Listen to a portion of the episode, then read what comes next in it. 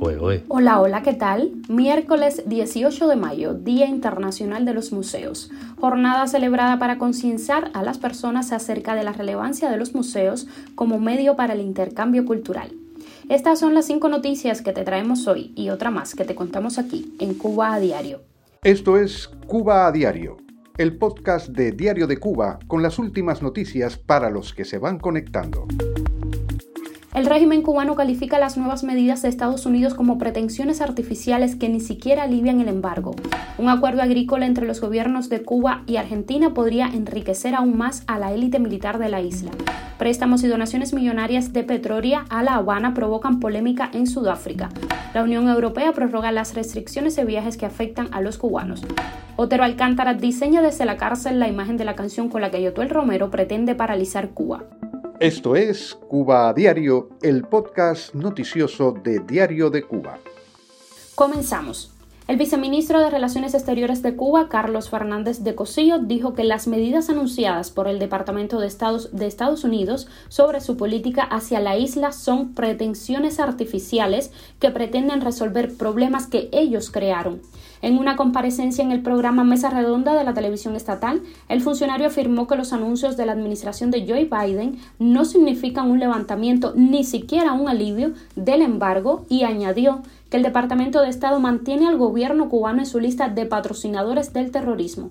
Fernández de Cosío se quejó además de que se mantiene la prohibición de que ciudadanos estadounidenses visiten Cuba a menos que tengan una licencia de Washington. Asimismo, permanecen las prohibiciones de uso del dólar para el gobierno cubano y más de 200 entidades, la mayoría propiedad de los militares, siguen en la lista negra de Estados Unidos. A juicio del funcionario, la política de Washington hacia Cuba no ha cambiado y sigue siendo subversiva para dividir. Miguel Díaz Canel pidió al vicejefe del Gabinete Gubernamental de Argentina, Jorge Neme, que sean empresarios agrícolas argentinos y no campesinos y hombres de negocios cubanos los que cultiven las tierras y produzcan alimentos en la isla. En enero pasado, Neme reveló un pacto para que, según dijo, empresarios argentinos puedan producir en tierras cubanas que están incultas por falta de inversión y de desarrollo tecnológico y así entregar en el mismo suelo cubano los productos que hoy importan, incluso con precios de castigo. A su vez, la Cancillería argentina declaró que el objetivo será propiciar la soberanía alimentaria de Cuba a partir del incremento de su capacidad productiva agroalimentaria. A juicio del analista cubano Roberto Álvarez Quiñones, detrás del acuerdo estaría una maniobra del conglomerado militar cubano Gaesa para enriquecerse aún más.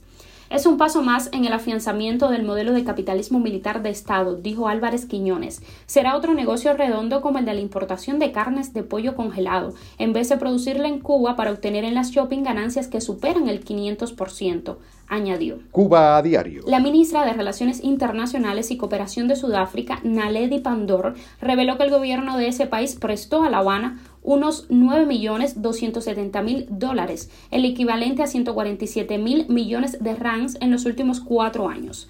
Tras preguntas de la líder de la opositora Alianza Democrática, John Stenchen, la ministra precisó que el préstamo fue en virtud de un acuerdo de asistencia económica para proyectos de desarrollo agrícola, así como para la reconstrucción de infraestructura en Cuba. Pandor defendió el acuerdo recordando la relación histórica entre La Habana y Petroria. Además, culpó a Estados Unidos de la crisis económica que vive la isla.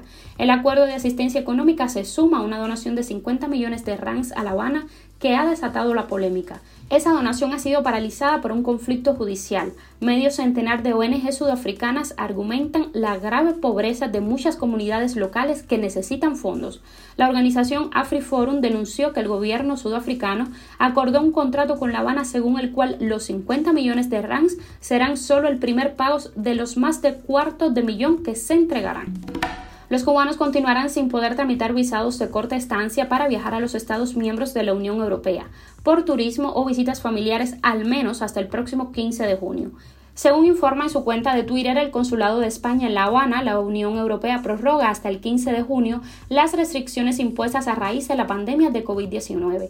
La limitación que impide a los cubanos visitar a sus familiares en Europa y ha sido prorrogada varias veces ha generado malestar. Cuba a diario. El artista cubano Luis Manuel Otero Alcántara diseñó desde la prisión la portada de Un Lambo en Varadero, el nuevo tema musical con el que el cantante Yotuel Romero espera paralizar Cuba, según informó este último en sus redes sociales. En un video compartido en Facebook, Romero afirmó haber recibido el diseño de Otero Alcántara y le agradeció por contar tanta realidad en el dibujo. A inicios de abril, durante su última huelga de hambre, Luis Manuel Otero Alcántara sufrió una parálisis y tuvo que ser trasladado con urgencia a un hospital. El artista preso ha realizado varias huelgas de hambre que han hecho mella en su salud.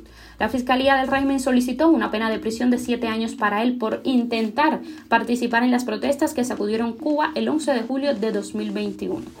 Noticia extra. La Comisión de Contaminación y Salud del grupo editorial The Lancet, formada por un panel de expertos de todo el mundo, acaba de publicar un informe que demanda medidas urgentes globales contra la amenaza ambiental y sanitaria de la contaminación que se lleva al año 9 millones de vidas.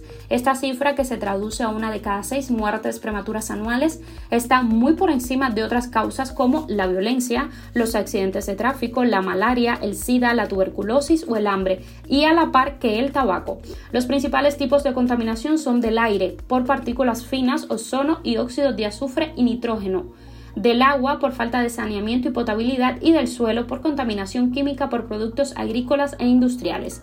De estos tipos de contaminación, la del aire es la que más muertes anuales provoca en el mundo, cobrándose 6,5 millones de vida. La siguiente es la contaminación por plomo y químicos tóxicos, sumando 1,8 millones de muertes al año. Esto es Cuba a Diario, el podcast noticioso de Diario de Cuba. Y hasta aquí por hoy, yo soy Nayar Menoyo y te agradezco por estar del otro lado. Estamos de lunes a viernes a las 7 de la mañana, hora de Cuba, 1 de la tarde, hora de España.